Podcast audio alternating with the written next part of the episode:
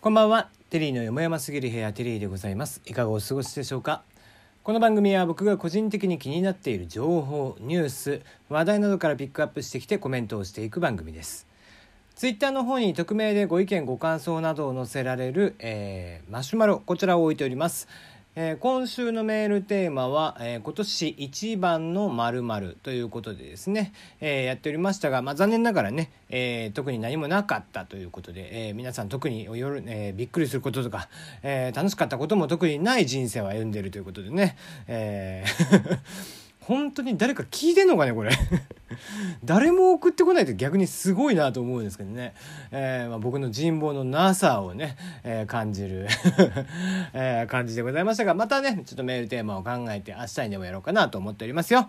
はい、えー、今週のメールテーマはまた明日にでも発表いたします。えー、ツイッターの方にナナミュージック、えー、ご紹介しております。こちらも合わせて、えー、まあ、興味があったら聞いてみてください。はい、えー、今日はね、えー、まあ、朝からというか、もうずっとね、テレビとかもやってたんじゃないんですかね。えー、新元号の発表、えー、新しい元号が、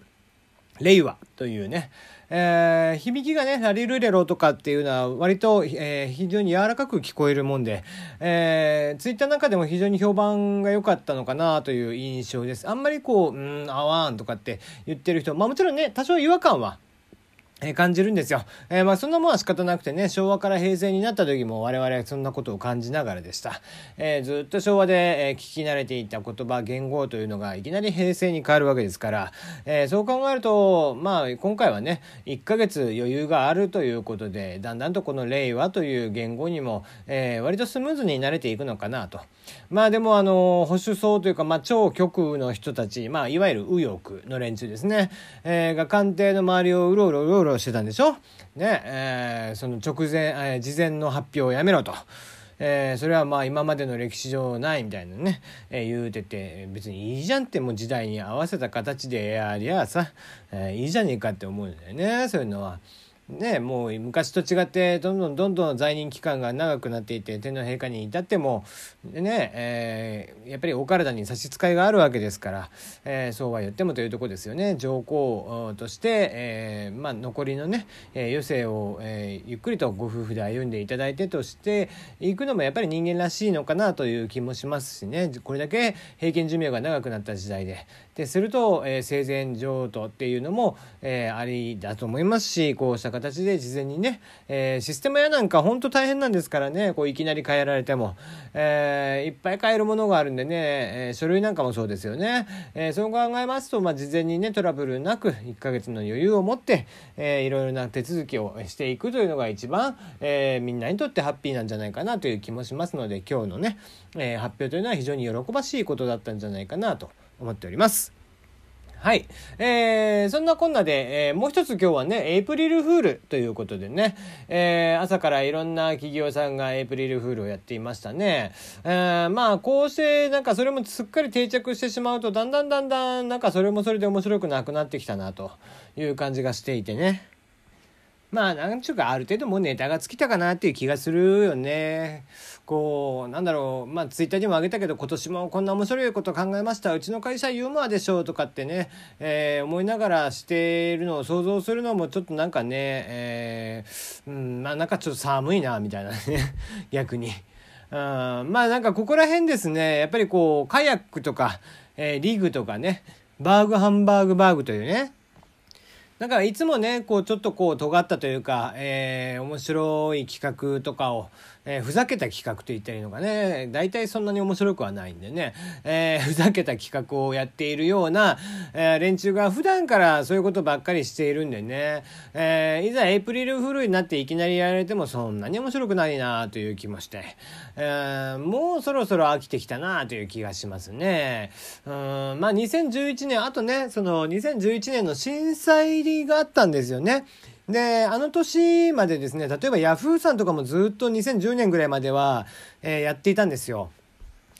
えー、検索をするとね、えー、文字がボロボロとかって落ちていくみたいなのを、えー、フラッシュを使ってやってたりとかしていたんだけどさ、う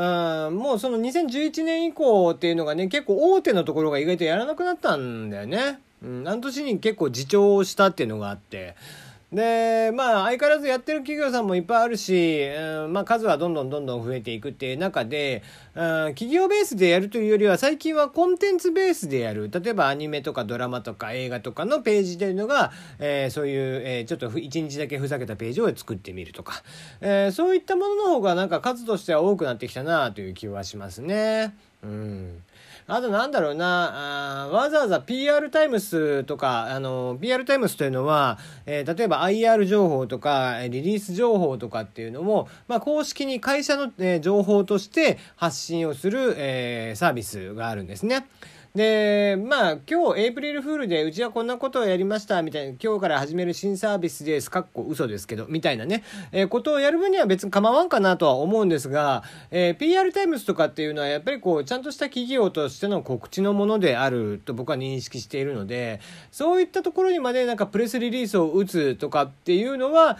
なんかちょっと違うかなという気がしますね。それは、それはちょっと行き過ぎというか。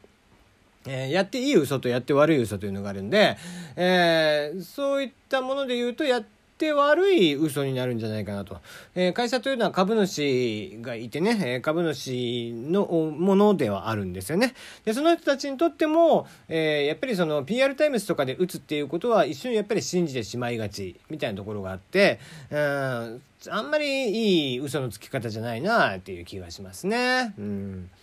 あとはまあ本気度がないよね。なんかページをね、さらりと作ってやっているんじゃなくて、えー、例えば Google さんとかって今年もやってたけども、そのリアルなものを、えー、作っていたりだとかしてるんだよね。えー、前にやったものであったら、Google がね、その、あのフリック入力ができるようになった点キーっていうのを、物理的な点キーっていうのを作って、え、こんなものを作りましたっつって、え、今日からこんなものを発売しますみたいなことを Google さんが言って、ってて、で、えー、それを見た人がね、え後日実際に作ってて、今実際発売されてるんだよね。1万ちょっとぐらいで。えー、そういうこう、え、リアルへの、え絡みっていうのが、ないとなんかネットの中だけで完結しているような嘘っていうのはだんだんと確かに面白みがなくなってきたなという気がしてならないですね。うん最近は命令をこうねこう奪われるようなそういう嘘というものがあんまりなくなってきてしまいましたけどもね、うん、今年もあんまり見てて、うん、これが面白いとかっていうのは、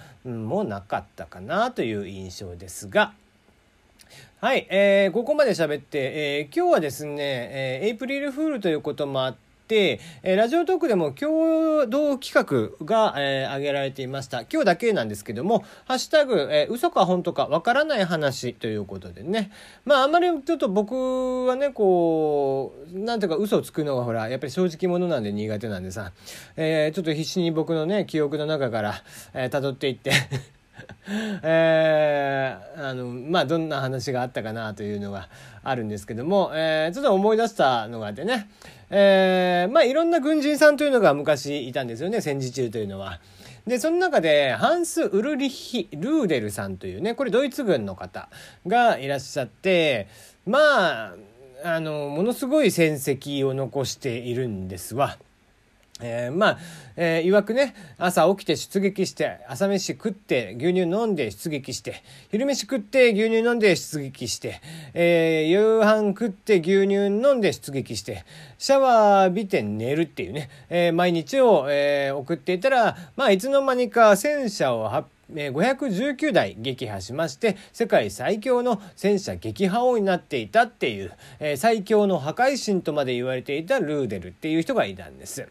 えー、この人はもうとにかくやっぱすごくてですね、えー、ハンス・ウルリヒ・ルーデルは第二次世界大戦の際に活躍したドイツ軍人にしてソ連人民最大の敵でありス通貨の悪魔にして、えー、絢爛舞踏そして地上に舞い降りた魔王であると。朝起きて出撃して、えー、朝飯食ってというさっきのくだりですね、えー、なお航空撃、えー、爆撃の数も9機なのでれっきとしたエースであり間違いなく彼のスコアはえー、世界、えー、最高記録と今後絶対更新されることはないであろうということで、えー、こちらアンサイクロペディアにも載っているそうですね。うんえー、アンサイクロペディアというと嘘ばっかり書いているサイトなんですよ。えー、ウィキペディアがまあ本当のこと、できるだけ本当の、まあウィキペディアももちろん、えー、ね、あの不正確な情報というのがある程度載っていますが、えー、アンサイクロペディアに至ってはもうほぼ全部嘘なんですが、えー、ここに書かれているような内容がですね、そんなに、えー、かけ離れていないというね。それがすごいんですよね。えー、実際ウィキペディアではどうなってるかというと第二次世界大戦中のドイツ空軍の軍人であり、えー、急降下爆撃機で、えー、歴史上最も多く戦車を撃破した撃墜王ならぬ戦車撃破王であるということで記載があるということなんですね。えー、出撃回数はなんと2530回、えー、非、えー、爆撃回数30回、えー、戦闘による負傷5回、えー、ソ連軍によってかけられた賞金ルーブル。あのドイツのドイツなんで、えー、敵対していたのはソ連ということだった。旧ソ連ということだったんですが、えー、賞金が10万ルーブル、えー、当時、えー、平均年収が600万ルーブルほどだったということで、えー、あ600ルーブルほどだったらしいんですね、えー、旧ソ連の労働者クラスの平均年収。で、えー、当時の年収が600ルーブル、えー、300万円ぐらいと、えー、換算した時になんと20億円ぐらいの賞金がソ連からかけられていたっていう人なんですね。えー、まあやっぱり負傷回数5回ということもあって大怪我をすることもあるんです。えー、片足をね、えー出撃の際に、えー、失って帰ってくることもあった、えー、そんな中、えー、やっぱり入院をさせられるんですけども義足をつけた状態でなんとか出撃したいもんだからねお医者さんに嘘の書類を書いて、えー、怒られて、